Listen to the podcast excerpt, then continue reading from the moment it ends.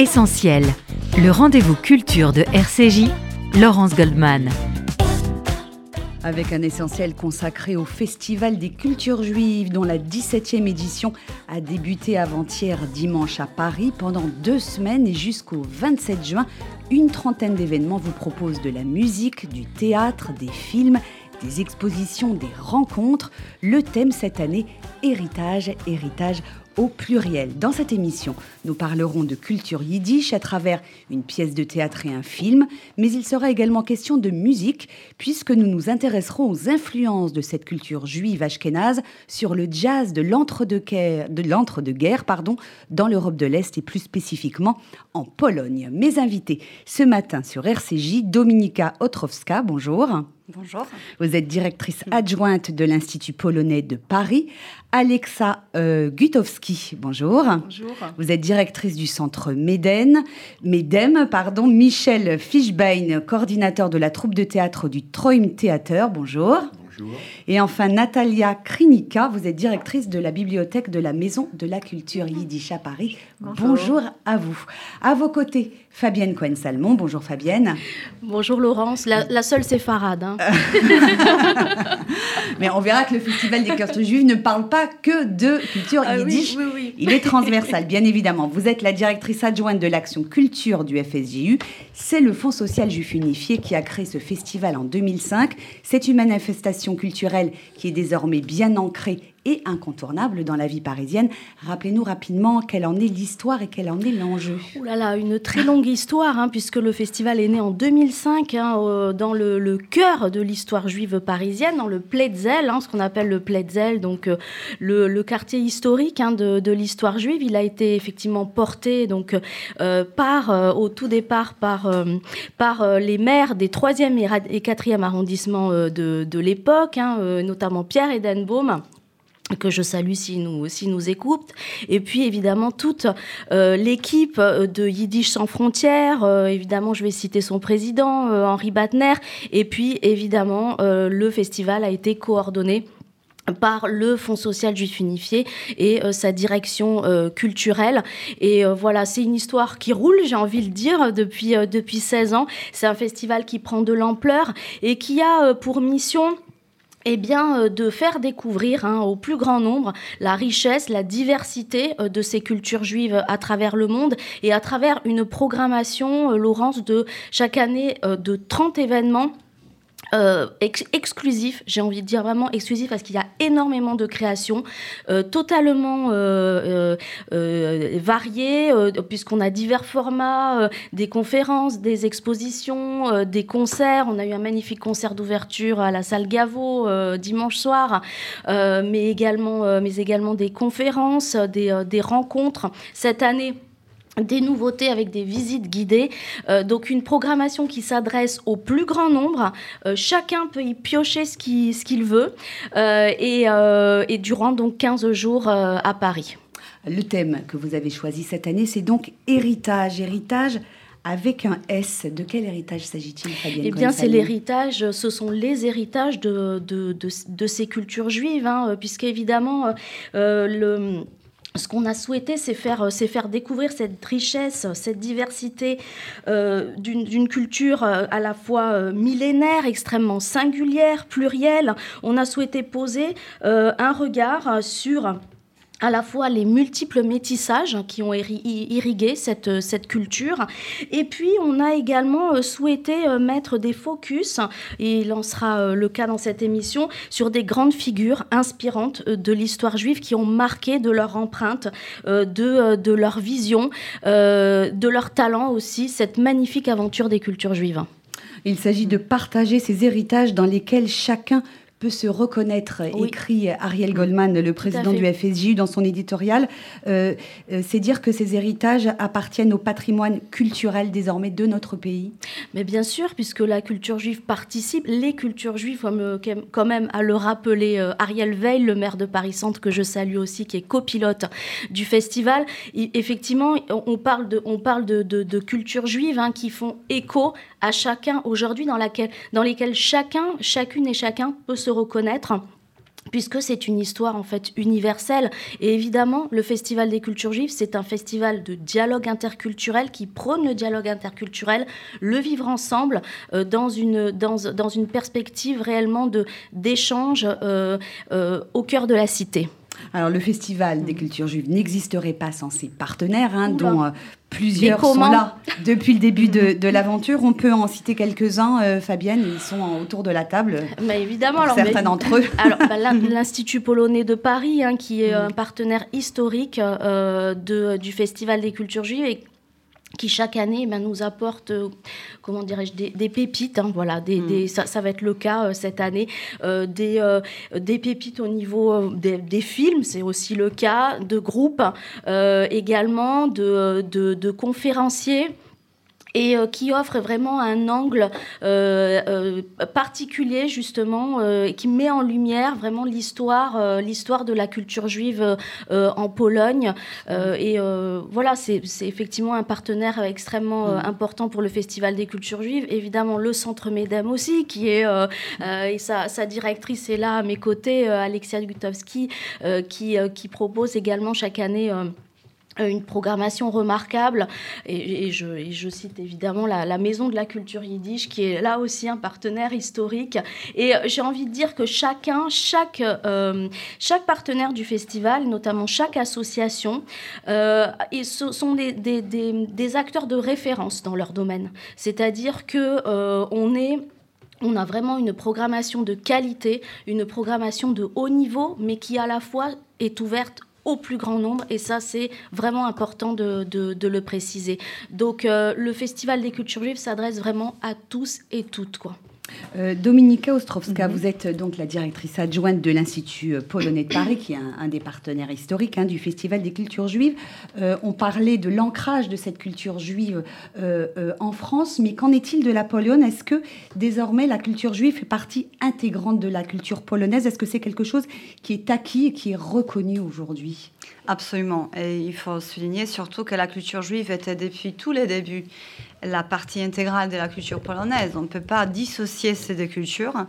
En fait, euh, si vous voyez hum, l'histoire euh, plus que millénaire de cohabitation, déjà les noms euh, Pauline que porte Pologne dans la mémoire juive, dans la connaissance juive, qui maintenant porte les musées dédiés à la vie juive à Varsovie, c'est les lieux où les juifs se peuvent reposer, où ils peuvent vivre tranquillement à l'abri de et de problèmes euh, dont ils échappaient de l'Europe occidentale. C'était toujours le cas. Euh, ils se réjouissaient de grandes tolérances, de grandes euh, cohabitations, justement, notamment culturelles. Et c'est grâce à ça que cette soirée, nous allons voir lors du concert de Jan Młynarski Marcin Masecki, Jerzy Rogiewicz. On va en parler dans un instant. Justement, cette richesse, si vous voulez. Alors, elle n'a jamais disparu. Bah, si, lors de la Deuxième Guerre mondiale, malheureusement, oui. Mais c'était pas... Euh, c'était à cause des Allemands nazis et les soviets communistes. Mais elle s'est renée. Il y a renaissance de la vie juive, de la vie yiddish, en Pologne. Euh, Alexa Gutowski, vous, vous êtes la directrice du Centre MEDEM. En, deux mots, on peut rappeler ce qu'est le MEDEM. C'est le centre culturel yiddish le plus important d'Europe aujourd'hui je ne sais pas si on peut, le qualifier de plus important d'Europe. En tout cas, euh, existe à Paris depuis 1926 le centre MEDEM Arbeiter Ring, Cercle des travailleurs, qui était un, une amicale, et euh, qui continue son activité de centre culturel avec plusieurs directions de travail, en fait, avec des cours de langue à la fois le yiddish, mais aussi l'hébreu, aussi des cours euh, euh, cette année euh, d'hébreu pour arabophones, et puis aussi des conférences politiques, beaucoup, puisque c'est aussi le cœur du mouvement, des descendants du mouvement bundiste. Voilà, c'est voilà, rue René Boulanger à Paris, et c'est en effet une association très vivante où se passe énormément de choses. Euh, Natalia Krinika, vous êtes la directrice de la bibliothèque, vous, de la Maison de la Culture Yiddish à Paris. J'ai le sentiment qu'on est en train de redécouvrir hein, ce patrimoine culturel euh, yiddish qui est à l'honneur dans ce festival. C'est ce que vous dites euh, aujourd'hui. Il y a un regain d'intérêt pour cette culture yiddish? Oui, tout à fait. Donc, on, a, on a plus de 15 cours tous les ans, une quinzaine de cours sur cinq niveaux.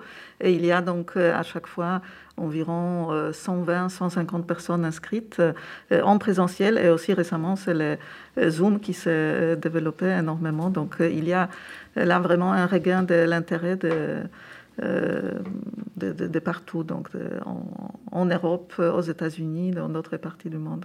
Alors Michel Fischbein, je prononce bien, vous, vous êtes le coordinateur de la troupe de théâtre du Träum Theater, hein, qui, se produit dans le cadre du festival. On parle beaucoup de, littérature yiddish hein, à travers des noms très connus, Isaac Bashevis-Singer, Sholem Aleichem. Le théâtre yiddish également, ça fait partie euh, de, ce patrimoine culturel euh, euh, qui nous vient d'Europe de l'Est. Absolument, oui. Hein, il a joué un rôle fondamental aussi dans la transmission de cette culture. Oui, oui, Tout, le monde, tout, le, tout le monde connaît Shulam Aleichem. beaucoup ont même vu des films, Le violon sur le toit, avec Tévier le laitier et ses filles qui n'arrivent pas à marier. donc oui, c'est un théâtre important qui a été aussi très important à Moscou, qui a été très important aussi euh, en Pologne et euh, qui a aussi été important euh, dans d'autres villes du monde, à New York, à Buenos Aires. Et à New York, il a aussi beaucoup, beaucoup influencé la comédie musicale et le, et le théâtre américain. Alors, votre troupe théâtrale, le Träum Theater, joue un peu partout dans le monde entier. Vous notez également ce regain d'intérêt pour la culture yiddish? Oui, oui, on peut dire, on peut dire cela. Oui, oui, il y a des, festivals de, théâtre yiddish. Notre troupe y est souvent invitée. On a eu l'occasion d'aller jouer euh, à New York, euh, à Montréal, euh, à Vienne, à Stockholm. Quel profil des spectateurs qui viennent on a un petit peu de tout. Il y, a, il y a quelques spectateurs dont la langue maternelle est encore le yiddish, mais il y a aussi des jeunes, des gens intéressés qui ont entendu le yiddish et euh, dans leur jeunesse, euh, il y a même des étudiants de yiddish. Comment vous expliquez euh, les uns et les autres cette, cet intérêt pour la culture yiddish? C'est une volonté de redécouvrir cet héritage, de se le réapproprier justement pour rejoindre le thème du Festival des cultures juives? Je pense que ce sont des racines auxquelles nous revenons tous dans la, même dans la culinaire polonaise, si vous touchez à quasiment chaque plat de la cuisine polonaise, il y a des ingrédients euh, yiddish, il y a des ingrédients juifs, c'est tout mélangé. Et inversement. Et inversement, justement. Donc, il y a croisement de toutes ces traditions qui sont passées par plusieurs pays, notamment par Pologne, qui était, à mon avis, le plus grand regroupement de cette culture en Europe. Alors, je voudrais qu'on parle tout de suite, euh, sans transition, euh, du, premier euh, sujet de cette émission, à savoir ce concert du trio polonais. Je vais vous laisser dire les noms avec le bon accent, parce que j'ai peur, j'ai peur d'écorcher. Vous le faites très bien, mais je vais dire Jan Młynarski, qui va chanter, qui va jouer mandoline, Marcin Masecki au clavier, au piano, et puis Jerzy Rogiewicz, percussion. Alors, euh, pour euh, vous dire un peu, déjà, je, je creusais comment ces trois se sont rencontrés et j'ai vu que c'était en fait euh, Jan Młynarski, qui est, il faut le dire, petit neveu de Arthur Rubinstein, le célèbre pianiste né à Łódź donc à Pologne. Il se fait que Łódź, c'est ma ville natale. Oui, chez vous, c'est Lodz, mais à, cause des points, points d'accent, ça se prononce Łódź. Et, alors, et, aussi les arrière-petits-neveux de Emil Młynarski, qui était père de Aniela Młynarska, fameuse Nelly, euh, l'épouse d'Arthur, femme qui cuisinait, qui soutenait son mari. Alors, c'est lui s'est rencontré avec Marcin Masecki et c'était à l'occasion de, je pense, 74e anniversaire de hum, l'insurrection de Varsovie. C'était le musée de l'insurrection qui les a euh, en fait demandé de revivre la musique, disons, rétro, la musique d'antan, de la réarranger, de la rendre un peu sexy, si on peut se permettre ce terme. Et alors, ils, se sont mis, et là autour, d'abord c'était trio, et puis ça s'est développé jusqu'à combo dansant, un, vrai groupe symphonique qui compte au total 17 musiciens. Bah, ce soir, d'un coup, euh, à cause des, budgets, des restrictions aussi euh, de voyage, ils seront trois. Ils seront trois, mais ils vont faire, je pense, comme pour la 17, comme je connais leur enthousiasme, ils vont nous jouer les tangos, les foxtrots, ils vont chanter les chants euh, avec les textes de tels fameux euh, auteur que Julian Tovim.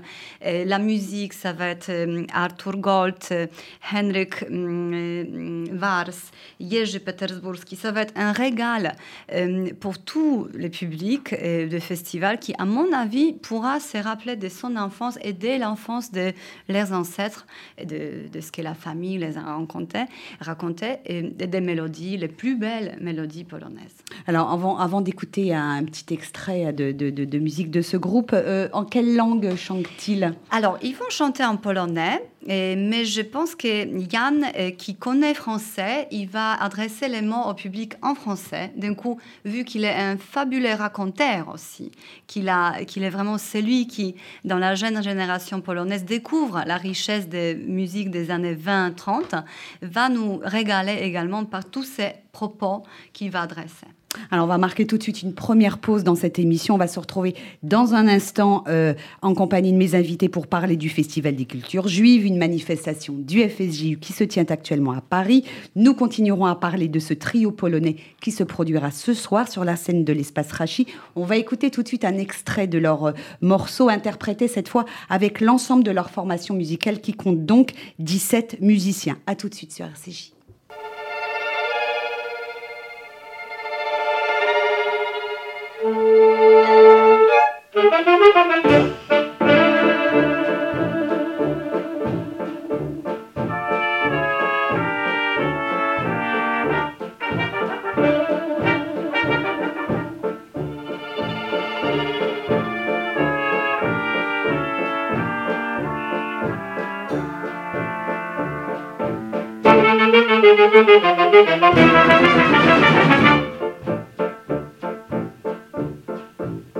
Gdy Abram był w pieluszkach, już miał zdolności w nóżkach, już mamka, choć hamka, ceniła dryk Abramka i wyrósł na fircyka, co wciąż nogami fika, jak panny tacjanny słowem męski gerl.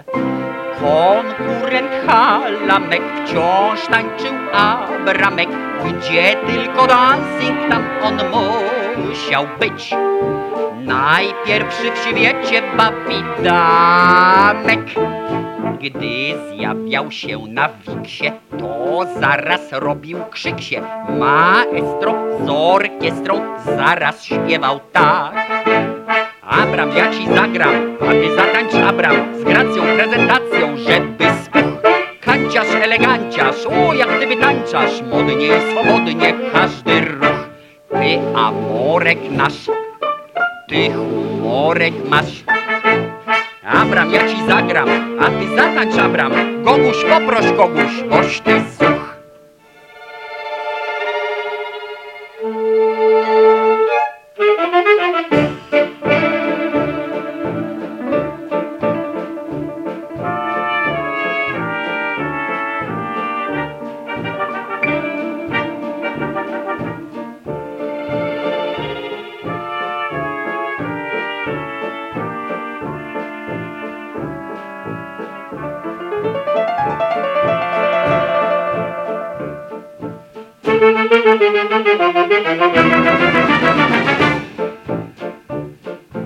Dziś Abram jest szlagierem, warszawskim fordancerem.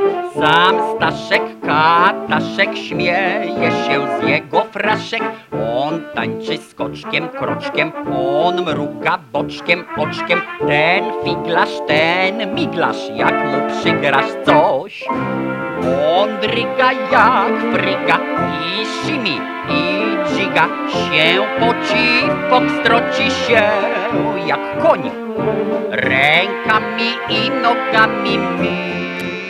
Retour dans Essentiel sur RCJ. Nous parlons ce matin du Festival des cultures juives, un événement du FSJU qui se déroule en ce moment à Paris jusqu'au 27 juin. Une trentaine de manifestations musicales, théâtrales, des expositions, des rencontres littéraires, des visites guidées. Bref, il y en a pour tous les goûts et pour tous les âges. Le thème cette année, héritage, avec une large partie accordée à la culture yiddish. Nous parlions juste avant la pause de ce concert du trio polonais Mliniarski, Mazeski, Rodziewicz, dont nous venons d'entendre l'un des morceaux. Ils seront ce soir sur la scène de l'espace Rachi. Dominika Ostrowska, vous êtes la directrice adjointe de l'Institut euh, polonais. Euh, un mot sur euh, ce qu'on vient d'entendre. Ils chantent en polonais pourquoi pas en yiddish? Ah bah voilà, justement.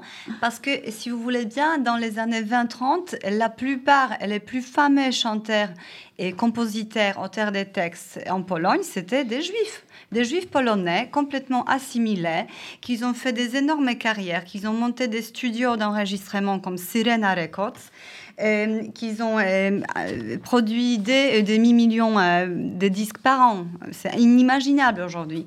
Coup, forcément, ils ont chanté en polonais pour les publics polonais, puisqu'ils étaient des vedettes. Ils jouaient au cinéma. Władysław Spielmann était tous les jours à la radio polonaise, même sous les bombes le 23 septembre 1939. C'est celui qui a donné base aux personnalités de films de Roman Polanski, des pianistes les pianistes. Alors, euh, vous voyez, c'était tellement entremêlé. Ils étaient vedettes polonaises, vedettes juives, yiddishophones, polonophones, c'était tout ensemble. Euh, c'est un groupe de jazz donc, qui fait revivre euh, les musiques de l'entre-deux-guerres. Qu'est-ce que cette période a de spécifique dans l'histoire artistique de la Pologne? On est juste après la Première Ah. Guerre mondiale. Et avant la, la, Pologne, est- avant la deuxième, c'est une, une période où la- le Une pays est indépendant. Absolument, une période courte de, de retour à l'indépendance, à l'indépendance, des éblouissement de la vie culturelle, sociale, scientifique, économique, tout se crée. Les ports Gdynia, euh, euh, les zloty polonais, il ne faut, pas oublier qu'il y avait trois euh, partages, il y avait trois autres entités qu'on devait relier. D'un coup, il y a un succès énorme dans l'économie, dans la musique, dans la culture, et chacun veut contribuer. Il y a une sorte de vraiment époustouflant. Les gens veulent donner de- tous les meilleurs de soi. Coup, sur tous les niveaux, dans toute la culture, design, graphisme, peinture, littérature, il y a énorme développement et les Polonais montrent le meilleur, ce qu'ils ont. Ah, Dominika Otrowska, Alexa Mhm. Gutowski, Michel Fischbein. Que- Vous connaissiez euh, ces, ces airs, euh, ces airs de musique? Là, ça vous rappelle quelque chose? Ah, oui, ça, ça replonge un peu dans l'ambiance aussi, ou, ou bien des cabarets, ou bien carrément des, ou bien Ah, absolument. comme les klezmorines, quoi, comme euh, Absolument, comme les musique klezmer. Ouais. Foxtrot, cabaret, ravi, euh, tout ça est dedans. Oui, c'est ce que j'allais vous poser comme question. Quelles sont les influences de ces courants mus- musicaux des années 20 Donc, il y a le klezmer, mais Tout aussi un peu du monde entier. hein, euh. Oui, il y a swing, il y a euh, tango, tango. foxtrot, et puis euh, tango qui euh, voit les succès énormes. Euh, il y a des auteurs comme Jerzy Petersburski qui d'ailleurs euh, s'échappait de Shoah en Argentine et là il a, il a décédé, mais bien après la guerre. D'un coup, il y a toutes les influences. Il y a vraiment cette culture ashkénaze, culture euh, yiddish, mais aussi euh, culture de euh, l'autre part de l'océan euh, qui, qui influence. Ah, c'est un peu quelque chose que l'on découvre euh, avec vous, hein, cette effervescence culturelle euh, en Pologne dans l'entre-deux-guerres, dans, lesquelles- dans laquelle les Juifs sont très, très actifs, parce que c'est aussi une Mm. période où il y a une très forte immigration des Juifs en direction de la France, en direction des États-Unis, à cause de l'antisémitisme euh, du gouvernement. Vous, vous diriez que finalement cet univers artistique, c'est comme une bulle de protection dans laquelle les Juifs peuvent ex- s'exprimer en toute liberté? Oui, mais vous savez, euh, je pense que ce phénomène est beaucoup trop euh, exagéré. C'était plutôt marginal. Parce que ils se sont- L'antisémitisme oui, ils du gouvernement. ouais, ils se sont sentés- Même si on voit les, les chefs, euh, oui, je vous assure, les chefs de l'armée, les, la- la- les chefs de, tout l'État, Józef Piłsudski, il était très prosémite. On lui en voulait justement qu'il était trop pour les Juifs, qu'il voulait les englober trop. Il a eu même idée de créer une légion euh, créée que, des Juifs. Il était vraiment très soucié de leur destin et de tous les droits qu'ils pouvaient accueillir. D'un coup, ceux qui sont euh, voyagés, il y en a pas mal pour des raisons d'éducation, euh, parce qu'il y avait tout simplement aussi des liaisons. Eh ben, heureusement, il y en avait en Europe euh, avec euh, Pologne. Les gens, euh, les salons étaient ouverts, les gens se sont fréquentés. La famille Rubinstein, eh ben, elle fréquentait tout le monde et à l'envers. Les, les cours, les, les familles euh, nobles, tout, le monde se, se voyait. C'était pas étonnant. Euh, toute la jeune Pologne, Młoda Polska, les mouvements avec Karol Szymanowski, avec, les graphistes, les musiciens, les gens de la, littérature, Roman Kramsztyk ou, d'autres, Julian Tuwim, ils se sont euh, très bien sentis euh, à l'Occident aussi. Du coup, certes, il y avait un groupe qui s'est senti peut-être mal. Je ne vais pas le, renoncer, le, mettre, remettre en cause, mais la plupart des gens euh, faisaient des énormes carrières. Et quand ils voyageaient, ils voyageaient parce qu'ils menaient des projets. Ah, on ne va pas faire un débat politique hein, sur l'antisémitisme en Pologne dans l'entre-deux-guerres, mais Alexa Gutowski, il faut quand même rappeler qu'il y a une forte mm. immigration euh, juive, notamment en provenance de Pologne à Paris. et euh, voilà, c'est là que le MEDEM euh, a été créé. Il y avait euh, toute une presse yiddish très importante. Très importante. En fait, ils sont, ils sont, ils sont, ils sont partis. Ils ont recréé bah, les organes de presse. Et puis aussi, ils étaient beaucoup des montreurs de spectacles, que ce soit du théâtre. ou bien, ou bien du cinéma aussi. Beaucoup d'exploitants de salles à Paris étaient des juifs ashkénazes qui arrivaient de, de Pologne.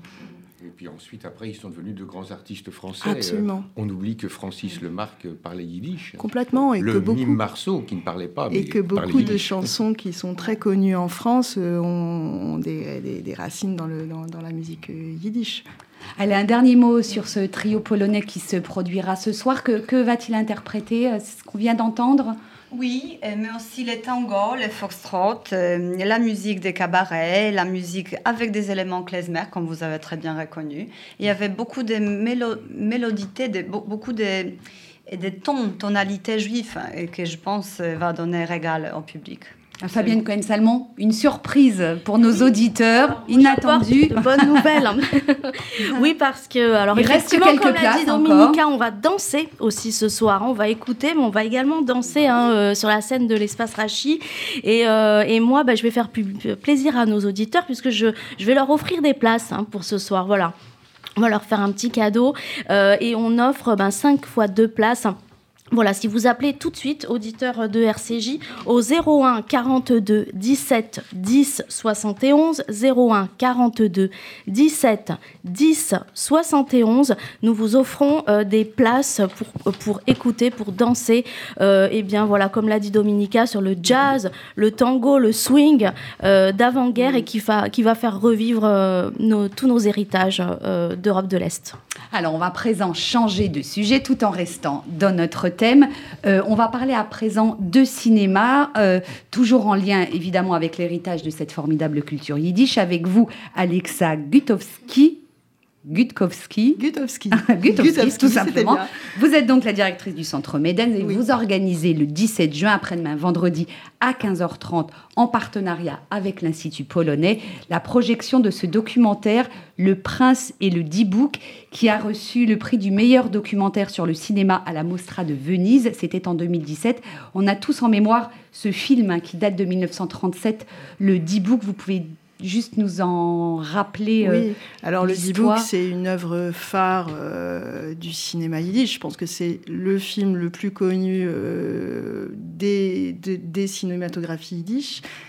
en gros, c'est une deux familles qui se promettent que leurs enfants se marieront quand ils seront adultes et puis, finalement, une des deux familles, les parents de la fille, euh, se dédient de leur promesse parce qu'ils préfèrent euh, la marier avec quelqu'un de plus riche. Et du coup, euh, un D-Book s'invite à la noce. Ce qui un D-Book, c'est le démon. Un D-Book, c'est un, voilà, c'est quelqu'un qui est, c'est, une âme qui n'a pas pu trouver le repos et qui vient s'incarner en fait et qui vient perturber et à la fois le mariage et puis euh, rappeler chacun à l'importance de la parole donnée.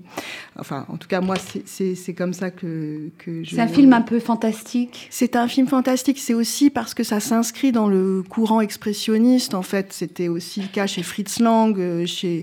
Enfin, c'est Wachinski, il est, il, est, il est produit aussi d'une époque. C'est-à-dire qu'il fait euh, ce film et cette... il y a une scène où, de, de danse extraordinaire avec une fiancée euh, spectrale.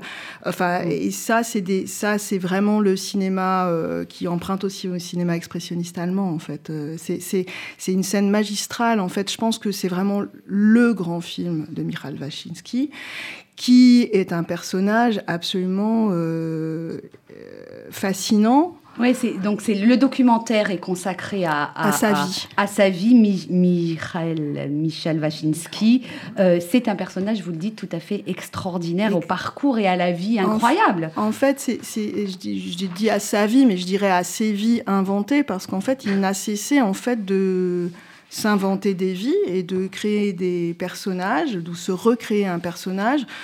Euh, en fait, Michal Wachinsky naît en 1904 euh, en Volhynie, et en fait, c'est un, son vrai nom, c'est Moshe Vax. Et il est La fils- Volhynie, c'est en Ukraine. c'est en actuelle Ukraine. Euh, et il s'appelle Moshe Vax, c'est le fils d'un forgeron euh, pauvre juif. Et euh, il est étudiant de yeshiva, enfin il est d'une famille orthodoxe. Et puis d'un coup, il part, il se convertit au catholicisme sur les conseils d'un réalisateur polonais. Donc c'est ce dont on parle aussi, c'est des mouvements d'assimilation, mais euh, on- quand même euh, avec une forte euh, Imprégnation. et une forte recommandation à, à- à intégrer la société euh, polonaise non juive pour pouvoir faire ces films. Et entre euh, 29 et 39, il réalise à peu près 40 films, dont tous sont pas très bons. Et euh, le seul film, on va dire vraiment, euh, enfin, qui est vraiment un film important dans l'histoire du cinéma, c'est le D-Book.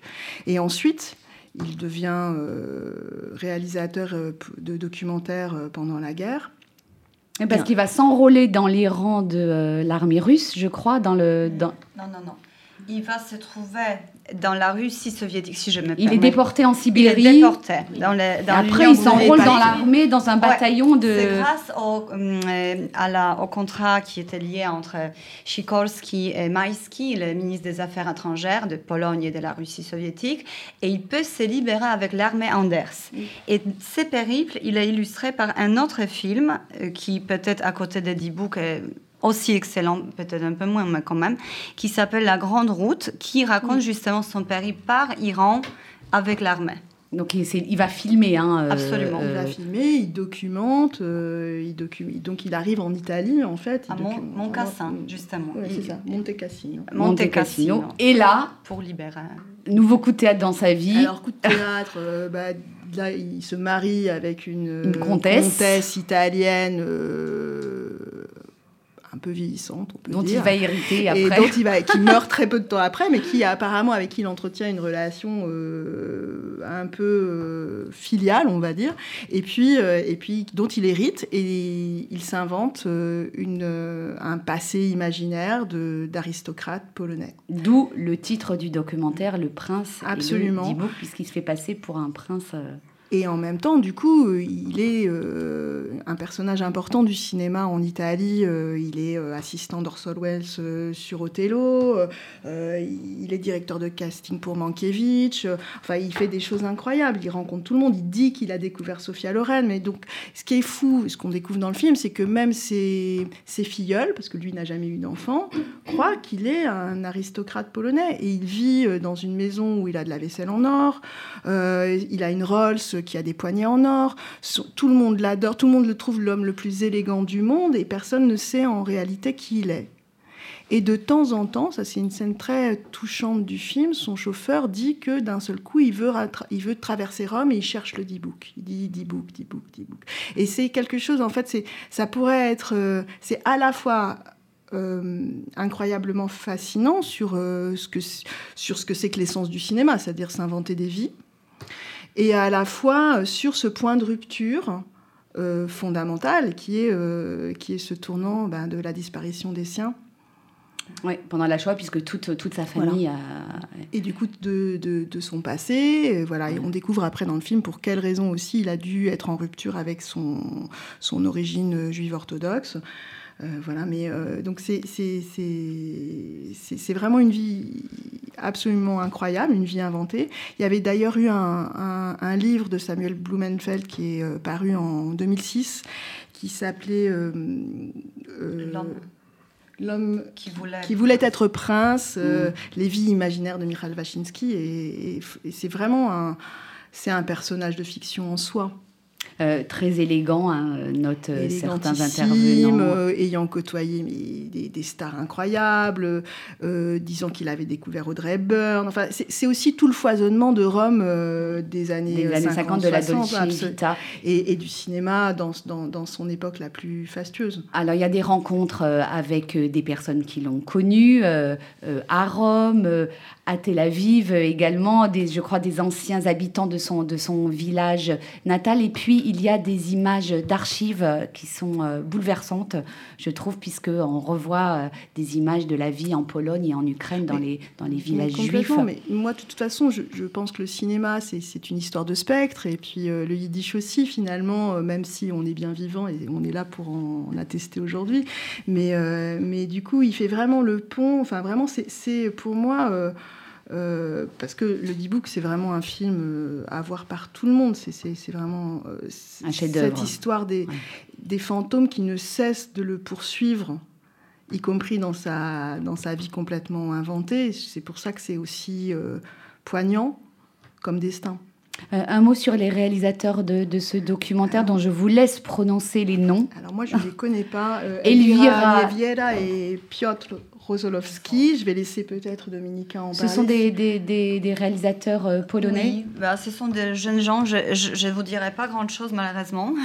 Mais euh, je, je, voulais vous demander, ah euh, du coup, pourquoi ils s'étaient intéressés à... Ah bah parce que le personnage de Waczynski est très, très intéressant et très riche en découverture, comme, comme Alexa vient de dire. À mon avis, c'était ça.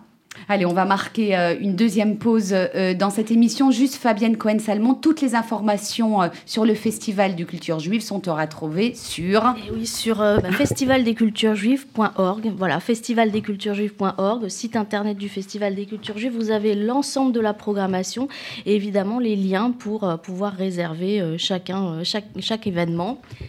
Je vais juste rajouter une petite info importante. C'est vendredi, je sais qu'il va faire très chaud, mais on est climatisé au centre Médane. Donc, Tant mieux, ils annoncent des, 35 degrés. Euh, Absolument. À Paris, c'est à 15h30 au centre Médem. Allez, on va marquer une deuxième pause. On va écouter un nouveau morceau du trio polonais qui se produit ce soir sur la scène de l'espace Rachi. Nous parlerons ensuite de théâtre avec cette pièce du répertoire yiddish qui va se jouer en yiddish avec des sous-titres, bien sûr. À tout de suite sur RCJ.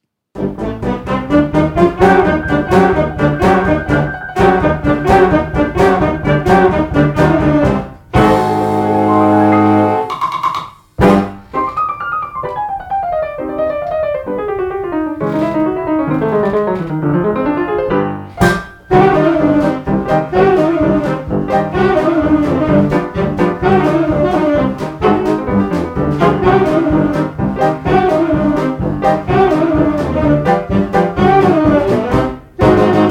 Ajajajob dubej.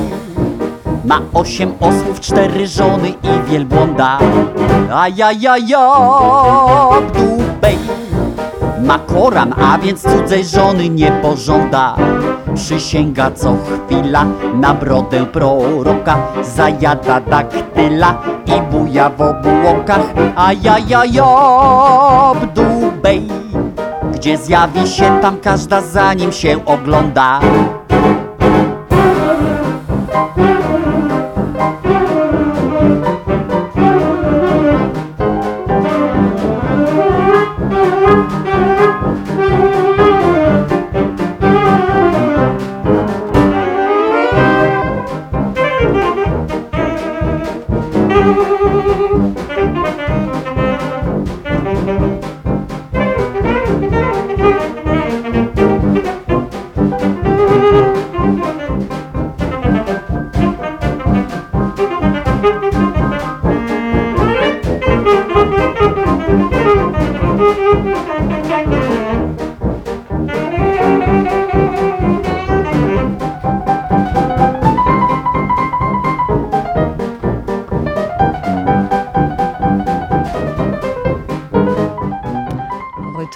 Sur RCJ, dans lequel nous parlons ce matin du Festival des cultures juives et de sa programmation dédiée à la culture yiddish. Après la musique et le cinéma, place à présent au théâtre avec vous, Michel Fischbein. Vous êtes le coordinateur de la troupe du Troim Theater qui se produira sur la scène de l'espace Rachi mercredi 22 juin, mercredi de la semaine prochaine, dans la pièce Jacob Jacobson.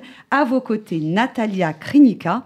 Vous êtes la directrice de la bibliothèque de la Maison de la Culture Yiddish. Vous évoquerez pour nous Aaron Zetlin, qui est l'auteur de cette pièce. Elle est écrite en 1930, mais on va écouter tout de suite le teaser de la pièce. Attention, c'est en Yiddish.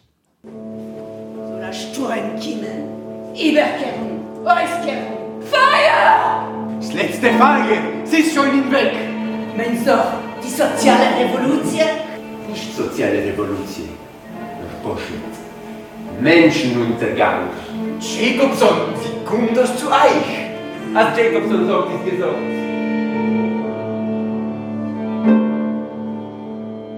Fabienne, tu... Jetzt aber sind wir bekommen und zurück. An einem, an zweiten, an letzten Weltkrieg. Du smutst schon nicht! Vergiss! Wir führen die schief, nicht wir. Zu dem Dame allein von sich geläumt ein zweiter Weltkrieg. Menschen.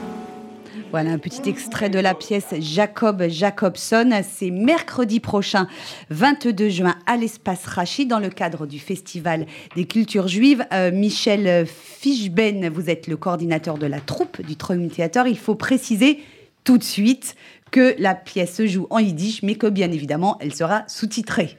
Absolument, oui. comme toutes les pièces que nous avons jouées, nous, nous, sur- nous surtitrons toujours dans la langue du pays. Nous avons à Montréal, nous sous-titrions en français et en anglais. Et en anglais. Est-ce que euh, la traduction réussit à rendre compte de la richesse et de la subtilité de la langue yiddish? On pourrait dire partiellement. Ouais. partiellement. D'autant plus que, l'écriture de Aaron Zeitlin est quand même assez, assez particulière. Je pense que Natalia pourra en parler. C'est très empreint de, de mysticisme et de religiosité. Mais euh, le côté humoristique euh, Ouais. est bien rendu en français. Oui, oui. Les, gens, les gens rient. oui. Euh, comment qualifier cette pièce? Je crois qu'on n'est pas dans le théâtre yiddish traditionnel avec pour décor le, le shtetl. hein. Là, c'est une pièce avant-gardiste presque. Absolument. Oui, oui. On- En on- quoi est-elle euh, très On moderne pourrait, la, on pourrait la qualifier de, de comédie pessimiste. Euh, et euh, elle, elle est moderne dans le sens où elle, elle ne parle pas du shtetl, elle, euh, elle parle plutôt de l'humanité, de l'homme, de, de ses travers, et, euh, et elle, est, elle est assez universaliste. Oui.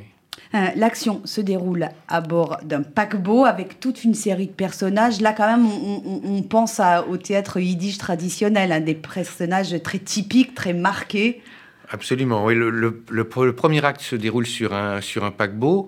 On y trouve des, des personnages, des archétypes de personnages. On, on y trouve euh, le prolétaire, on y trouve le poète, euh, La prostituée. prostituée, absolument. Mais euh, sur le pont supérieur, on trouve d'autres archétypes. On, on trouve le, marchand d'armes, on, on trouve le capitaine, le pilote, le, le général, l'ambassadeur soviétique Ivan Rukavishnikov. Euh, Nathalie Krinika, parlez-nous donc de l'auteur de cette pièce, Aaron Zetlin. Il est né en Biélorussie en 1898, mais il a grandi à Varsovie lui aussi. Euh, oui, c'est ça. En 1908, la famille s'est euh, établie à Varsovie et c'est là où il commence son carrière de l'écrivain. D'abord en hébreu, à l'âge déjà de 13 ans. Donc, il commence à publier dans des journaux pour enfants en hébreu. Ensuite, à partir de euh, 16 ans, en yiddish. Et c'est avec ces deux langues qu'il restera toute sa vie, ce qui n'était pas très typique pour des écrivains de sa génération. Donc, euh, c'est euh, avant tout un poète, un des plus important poète euh, de la langue yiddish. Il a écrit euh, environ 800 euh, poèmes, dont euh, une centaine a été traduite euh, par euh, Batia Bon euh, en français et édité l'année dernière dans la, euh, de la maison d'édition euh, Bibliothèque Medem, donc la maison d'édition de, la Maison de la Culture Yiddish, euh, euh, édité par Yitzhak Niborski, qui est aussi le spécialiste de, cet auteur et qui a écrit la pré- présentation. Donc, le, le recueil s'appelle Les Derniers Lointains. c'est aussi auteur de neuf pièces de théâtre. Donc écrites dans les années 1929-1939 à Varsovie, dont deux ont été traduites en français. Jacob Jacobson, traduit par Jacques Mandelbaum, et euh, Weizmann 2, traduit par euh, Evelyne Grunberg, euh, aussi publié l'année dernière aux éditions Bibliothèque Medem, auteur aussi d'un roman, Terre brûlante, qui se déroule en Palestine. Donc ça aussi est traduit en français. Euh, donc, euh, en ce moment, les personnes qui ne connaissent pas le yiddish peuvent quand même se familiariser avec son œuvre. On a parlé récemment de, donc, donc là, on a parlé du regain d'intérêt pour la culture euh, yiddish. Mm. Et c'est tout simplement le public commence à s'apercevoir que c'est une culture très moderne, très intéressante pour nous aujourd'hui, que la littérature est euh, tout à fait actuelle, comme cette pièce Jacob Jacobson qui a presque 100 ans euh, maintenant, mais qui est d'une euh, actualité, je dirais, bouleversante. Juste d'un mot encore sur Aaron Zetlin, il a quitté la Pologne en 1939 pour les États-Unis. Est-ce que ces, pièces ont été jouées à New York oui, c'est justement, pour ça qu'il a, c'est justement pour ça qu'il a, qu'il est allé à New York en 1939 pour aider à la représentation de sa pièce euh, Esterke, euh, donc, euh, qui parle de relations entre le, peuple juif et le peuple polonais. Et, ces pièces, plusieurs de ces pièces ont été jouées. Et donc la, la pièce là, Jacob Jacobson, c'est la cinquième mise en scène. Donc il y en avait trois en français, et là, ça c'est la deuxième en, en, yiddish, donc depuis 1900. 90. Euh, Michel Fisben, Jacob Jacobsen, c'est donc le héros euh, de, cette pièce. C'est un commerçant juif, bien sûr. Euh, comment le, comment le décrire? Il a fait fortune en étant le roi du bouton de culotte de New York. Ça déjà, ça, ça, ça situe un petit peu.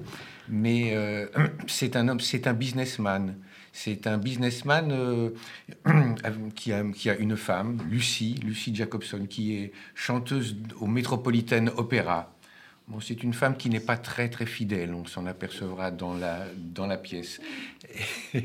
Mais euh, c'est un homme qui, euh, dans l'histoire, qui va, auquel il va être confronté, il va avoir, un, il va, il va avoir des problèmes parce que en tant que businessman, s'il s'engage pour quelque chose dont je ne parle pas tout de suite, bah, il veut, s'assurer euh, en ayant des échantillons de ce qui se passera, de, ce qu'il va y avoir, et puis il ne veut surtout pas faire de, faillite, faire de banqueroute. Et euh, malheureusement, euh, on n'est pas sûr, on n'est pas sûr que tout se passera bien. Ah, au-delà de l'aspect euh, comique, hein, c'est quand même de l'humour yiddish. Euh, Nathalie Krenika euh, le rappelait, y a, ça résonne avec l'actualité parce que ce Jacob Jacobsen, il a des visions de fin du monde, de la fin de son monde peut-être. On est en 1930 hein, lorsqu'il écrit la pièce. C'est plus, plus qu'une vision puisque dans le premier acte, quand les personnages sont sur le bateau, on apprend que la deuxième guerre mondiale a été déclarée écrit en 1930. Mm, hein. mm, il, mm. était, il était quand même assez visionnaire. Et euh, Jacob Jacobson est, le seul qui va s'opposer à cette guerre. Alors que, alors que les nantis du pont supérieur de ce bateau sont, sont, sont des bellicistes, des vats en guerre, principalement le marchand d'armes, mais euh, euh, et alors que le peuple est également contre la guerre, lui est le seul, est le seul à s'opposer parce qu'il sait que ce sera la fin de l'humanité. Un mot sur euh, votre troupe, euh, le Troim Théâtre. Euh, il y a des comédiens, mais il y a aussi des musiciens. Absolument. La pièce a été, la, musique a été composée par Nicolas Dupin, spécialement pour cette pièce, une très belle musique. Et nous avons trois musiciens sur scène. nous avons une harpiste, un, violoniste et un pianiste. Et nous avons également 12 comédiens sur scène qui vont interpréter au cours des quatre actes 35 personnages. Et qui sont ces, ces, ces comédiens qui jouent en yiddish? Ils sont yiddishisants ou pas forcément? Ils ont eu des, des, des cours euh, accélérés au MEDEM Non, pratiquement euh, tout, le monde, euh, tout, tout, le monde parle yiddish et comprend le yiddish. Et nous avons le plus jeune de la troupe euh, euh, qui a, qui a 18-20 ans, je, je crois. Euh, c'est Label Niborski, le petit-fils de Yitzhak Niborski.